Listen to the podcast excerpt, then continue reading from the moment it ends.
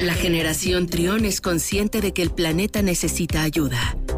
Los ingenieros en biotecnología, Nicolás Ángeles y Daniel Lira, nos guían para explicarnos qué podemos hacer por la Tierra. Miércoles de cero emisiones en Trión Live. 12 del mediodía con 42 minutos. Sí, hacemos una pausa en la música para hablar de cosas importantes, de cosas del medio ambiente, de sustentabilidad, de ecología. Está con nosotros, como cada miércoles, de EcoScience Lab. En esta ocasión está con nosotros el ingeniero en biotecnología, Daniel Ira. ¿Cómo estás, Dani? Bienvenido. Hola, ¿qué tal Luis? Muy bien, muchas gracias. Aquí otro miércoles de cero emisiones con noticias que son importantes para el medio ambiente de nuestro planeta, Luis. Oye, se llevó, hace, se llevó a cabo hace unos días eh, la COP26 en Glasgow y vienes a platicarnos justamente de eso, de los acuerdos que se lograron y cómo estamos eh, en comparación con otros países, ¿no? ¿Cómo está América Latina principalmente y México? Claro que sí, Luis. Fíjate que quiero comentarles por ahí, como tú dices, hace algunos días y sobre todo lo que fue el mes de noviembre, el mes pasado, se llevó a cabo en Glasgow, allá en Escocia, la COP27, que como muchos acuerdos que normalmente hacen Naciones Unidas y un conjunto de naciones con el fin pues de, cambiar la situación actual que tenemos del medio ambiente y la contaminación y sobre todo, bueno, ya no lamentarnos, sino ver a futuro qué podemos hacer precisamente eh, para los años designados, pues se llevó a cabo la COP26.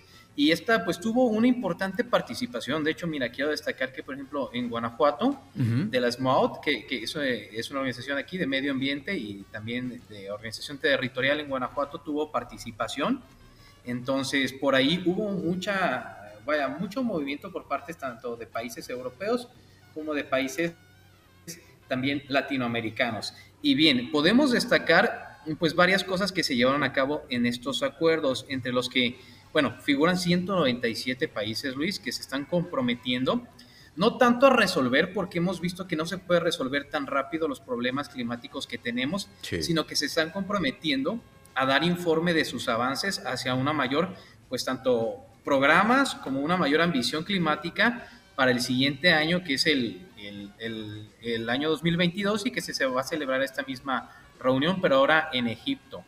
Cabe destacar que lo que se tocó, como siempre, bueno, es la cuestión de los combustibles fósiles, ¿no? que creo que es un problema que ya se ha tocado mucho, que ya hemos hablado, y bueno, viene a renovar un poquito los objetivos que se habían planteado años anteriores en el Acuerdo de París, eh, que había quedado en ese entonces que pues, el, aumento significativo de las emisiones pues iba a tener repercusiones, pero lamentablemente pues hemos visto que no nos está alcanzando el tiempo, ¿verdad Luis? Y se nos vienen los resultados, entonces se trataron varios puntos, también tocaron temas acerca de la biodiversidad, Luis, y lo podemos resumir en, en cinco puntos que, que, están tocando y, qué anuncios dieron. Mira, entre los anuncios, como te, te, comento, fueron las emisiones, la transición de una energía limpia y la descarbonización.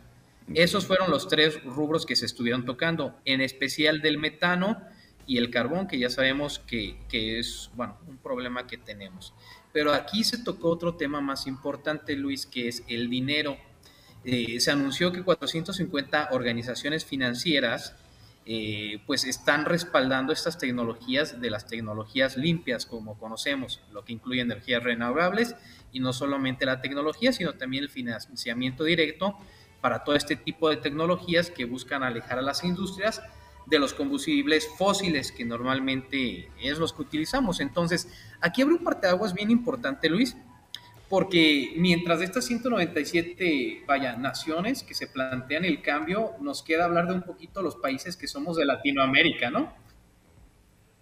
Y de estos países de Latinoamérica, ¿cómo, cómo hacemos compromisos? Tan solo, fíjate, tan solo 33 países de los que estuvieron presentes, 33 anunciaron nuevos compromisos.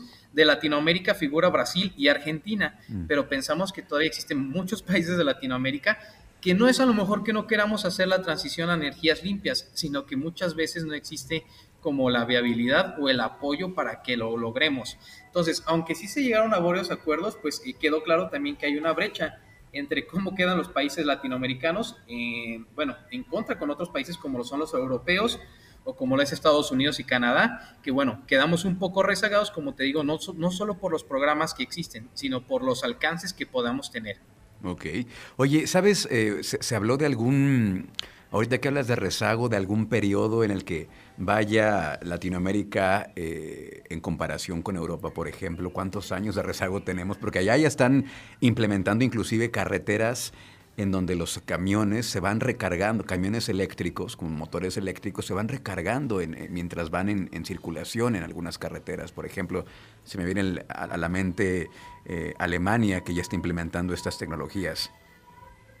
Sí, justamente es, es eso, Luis. Como tal, no, no hay, vaya, no podemos decir que hay como años de rezago, pero sí podemos en algo en específico englobarlo en algo en específico, pero como tú dices, por ahí en otros países ya vienen desde el 2015, 2014 con varios programas, ¿no? Lo que nos da como cinco, un poquito más de cinco años, alrededor de cinco años, un poquito de, pues de, rezago, ¿no? no digamos retraso, un pequeño rezago que tenemos en, ajá, en ese rubro. De hecho, pues hemos hablado en, esta, en este tipo de notas muchas cosas, o empresas, incluso, vaya, países que ya están pensando a futuro y en México, bueno, y Latinoamérica en muchos países, eh, parece ser que nos quedamos un poquito atrás. No es tan solo de, cuestión de, tiempo. Por ahí se habló mucho, si leemos el reporte, del financiamiento, ¿no? O sea, bien, ¿qué se puede hacer? Pero un punto importante que se tocó fue eso, de cómo se financia la región Latinoamérica. Entonces, por ahí hubo un país que es Reino Unido que entró en un acuerdo de aportar 27.5 millones de libras para este programa de acción climática urbana, que es un programa que también eh, eh, específicamente es para ciudades de América Latina, África y Asia, que bueno, son las regiones con más rezago. Entonces, como en vista de que son muchos rubros, vamos atrasados, bueno, eh, se queda eso importante para Latinoamérica, ¿no? A mí me llama la atención que, bueno, países tal vez ricos ya aportaron su granito y dicen, ¿sabes qué? aquí está el apoyo, ¿no? Si es cuestión de apoyo, aquí va. Pero ahora, ¿qué nos toca hacer a nosotros eh, como latinoamericanos, eh, los países de África y del continente asiático? ¿Qué vamos a ahora nosotros proponer para poder trabajar, bueno, a final de cuentas, esa ese financiamiento, ¿no? Que nos están, nos están brindando. Entre eh, varias cosas que toma en cuenta este fondo, es, habla acerca de proyectos para sistemas de transporte público que sean bajos en emisión, Habla también la generación de energías renovables, la gestión sostenible de residuos, nuevos códigos de edificios climáticamente inteligentes, que es algo que está en tendencia y como tú has dicho, se ha implementado en, automóviles, en móviles, pero también en edificios. Y bueno, también algo muy importante es la planificación de riesgos climáticos.